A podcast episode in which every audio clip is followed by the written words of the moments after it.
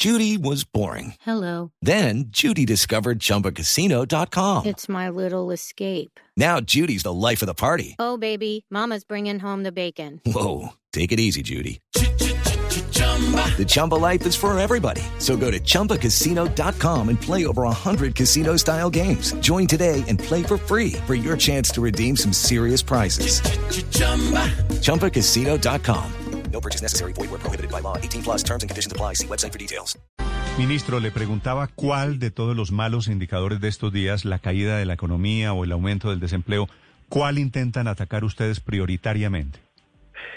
Cierro simplemente diciéndole que incluye un capítulo sobre turismo, que se me cortó la llamada en medio de eso, Sí, señor. que incluye esfuerzos alrededor de bioseguridad para generar confianza, con un, certi- un certificado de bioseguridad turística, unas campañas de promoción, un apoyo también de incentivos al sector y algo de innovación y competitividad en el mismo, con unas estrategias puntuales que nos permiten incrementar, por ejemplo, hasta 8.5 millones de visitantes nacionales, que es casi que multiplicar por, por, por el 50% la cantidad de personas que están hoy visitando nuestros destinos turísticos a nivel local. ¿Cuál es el, el indicador que se quiere atacar? Sin duda, el desempleo, porque ese es el, camino a través del cual nosotros podemos generar reactivación económica eh, y a partir de ahí, en la medida en que se ataque ese desempleo, se atraiga inversión, se genere capacidad de exportación y se logre recuperar de nuevo el sector del turismo, pues naturalmente apuntarle a que la contracción económica pues se pueda recuperar esa que se está estimando para este año de 5.5, nosotros podamos en el 2021 mm, lle- llegar o lograr un, un crecimiento superior al 3%.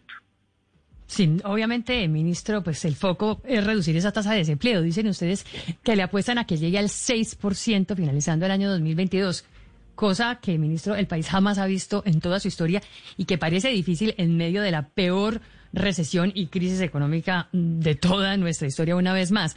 ¿Con base en qué están haciendo ustedes esas proyecciones que, entre otras cosas, no coinciden con los, los propios cálculos oficiales del Ministerio de Hacienda? No, eh, digamos, nosotros lo que estamos diciendo y, mi estimación particular es basada exactamente en, en el marco fiscal de mediano plazo, es que Colombia tenga un crecimiento caído negativo de se- 5.5% este año, logre crecer por encima del 3% en el año 2021 y de ahí en adelante se sostenga alrededor del 5%. Esa ha sido la misma estimación del marco fiscal de mediano plazo. Nosotros somos conscientes de esa realidad y yo estoy coherente con, con esa iniciativa. ¿Cómo se logra eso? Es la pregunta. Eso se logra con generación de empleo y sobre todo con generación de nuevas fuentes de crecimiento. Colombia históricamente ha tenido siempre una proporción de exportaciones, y hablando de este plan puntualmente, muy similar antes y después de la apertura económica. Eso puede ser una debilidad, sin duda es una debilidad, pero puede ser una oportunidad y puede ser una oportunidad para encontrar una fuente de crecimiento adicional. Y yo estoy proponiendo aquí caminos para lograrlo. Voy a poner un solo ejemplo. Exportación de servicios basados en conocimiento. Colombia está exportando cerca de, o estaba exportando en 2019 cerca de 10 mil millones de dólares en ese tipo de servicios. Ahí hay una oportunidad que Colombia puede aprovechar y lo hemos venido también identificando en la misión de internacionalización y con el BID también arrancamos un programa para lograrlo. Este es un ejemplo de nuevas fuentes de crecimiento que permiten o permitirían contribuir a ese crecimiento que acabo de señalar.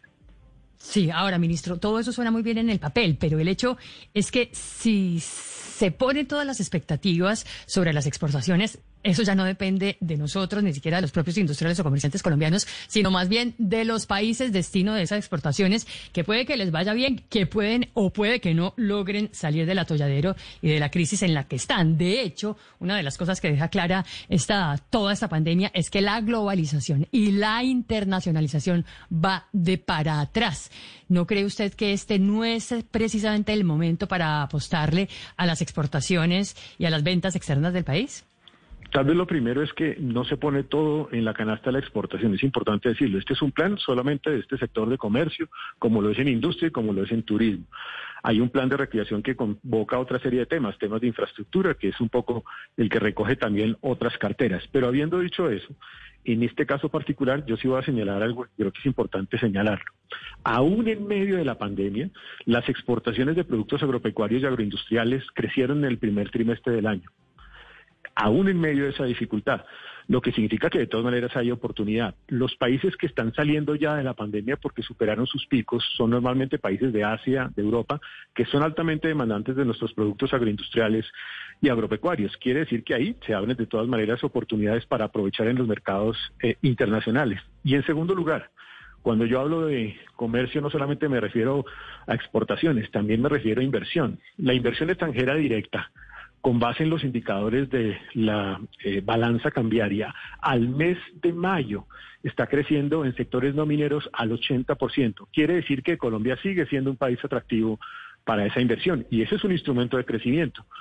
Por eso yo hablo en la estrategia de un, tema de relocalización y le voy a poner un ejemplo. Nosotros con ProColombia nos pusimos a identificar qué empresas pudiesen invertir en nuestro país, relocalizándose en nuestro país para exportar al mundo o para producir para el país y encontramos cerca de 250 empresas y de esas ya tenemos 10 que manifestaron el interés eventual de esa relocalización. Luego, sí es posible atraer inversión aún en medio de estas circunstancias, porque de todas maneras, después de esta pandemia, repito, ya hay regiones del mundo que están pasando esta página, va a haber oportunidades en el mercado internacional.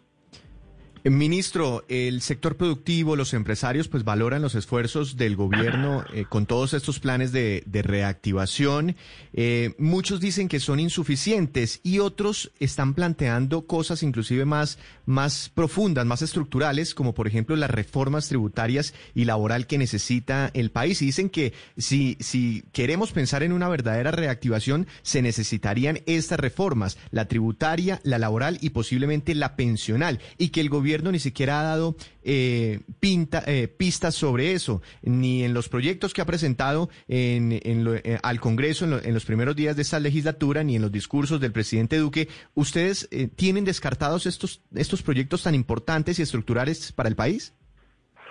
Estos temas todos hacen parte de estudio, pero es importante señalar que en el tema laboral nosotros lo que siempre hemos dicho es que esto tiene que darse en el marco de la discusión de, una comisión de concertación y que cualquier ajuste en esa materia siempre tiene que estar concertado con los actores de esa comisión de concertación. Yo creo que eso hace parte de la construcción de políticas de Estado y no solamente políticas de un gobierno y políticas que recojan a todos los actores. Y también de los otros asuntos, pues se ha venido pronunciando el Ministerio de Hacienda, que es la autoridad sobre, sobre esta materia. Yo lo que creo es que aquí de lo que se trata naturalmente es de construir una propuesta que integre las iniciativas de distintos actores. Yo llevo, por ejemplo, casi dos meses consultando incluso con el sector privado qué elementos pueden ser valiosos para los temas de desarrollo de internacionalización. Por eso incluso creé una misión de internacionalización que busca generar propuestas de consenso, de discusión entre los sectores públicos, los sectores privados y la academia, de tal manera que el país pueda avanzar en esta en esta nueva etapa. Lo mismo en temas de desarrollo empresarial. Por ejemplo, hemos trabajado conjuntamente con gremios como la ANDI alrededor de temas como compra lo nuestro, la propia, el propio decálogo que ellos plantearon. Gran parte de eso es coherente y coincidente con lo que estamos proponiendo en esta discusión.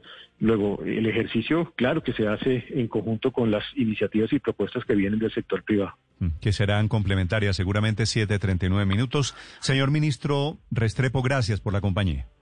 Muchas gracias, Néstor, y un saludo a todos los. Gracias, señor. Es el ministro de Industria explicando el plan de recuperación económica presentado por el gobierno. Hey, guys, it is Ryan. I'm not sure if you know this about me, but I'm a bit of a fun fanatic when I can. I like to work, but I like fun too. It's a thing. And now the truth is out there. I can tell you about my favorite place to have fun Chumba Casino. They have hundreds of social casino style games to choose from, with new games released each week. You can play for free anytime, anywhere and each day brings a new chance to collect daily bonuses. So join me in the fun. Sign up now at ChumbaCasino.com. No purchase necessary. BGW. Void were prohibited by law. See terms and conditions. 18 plus.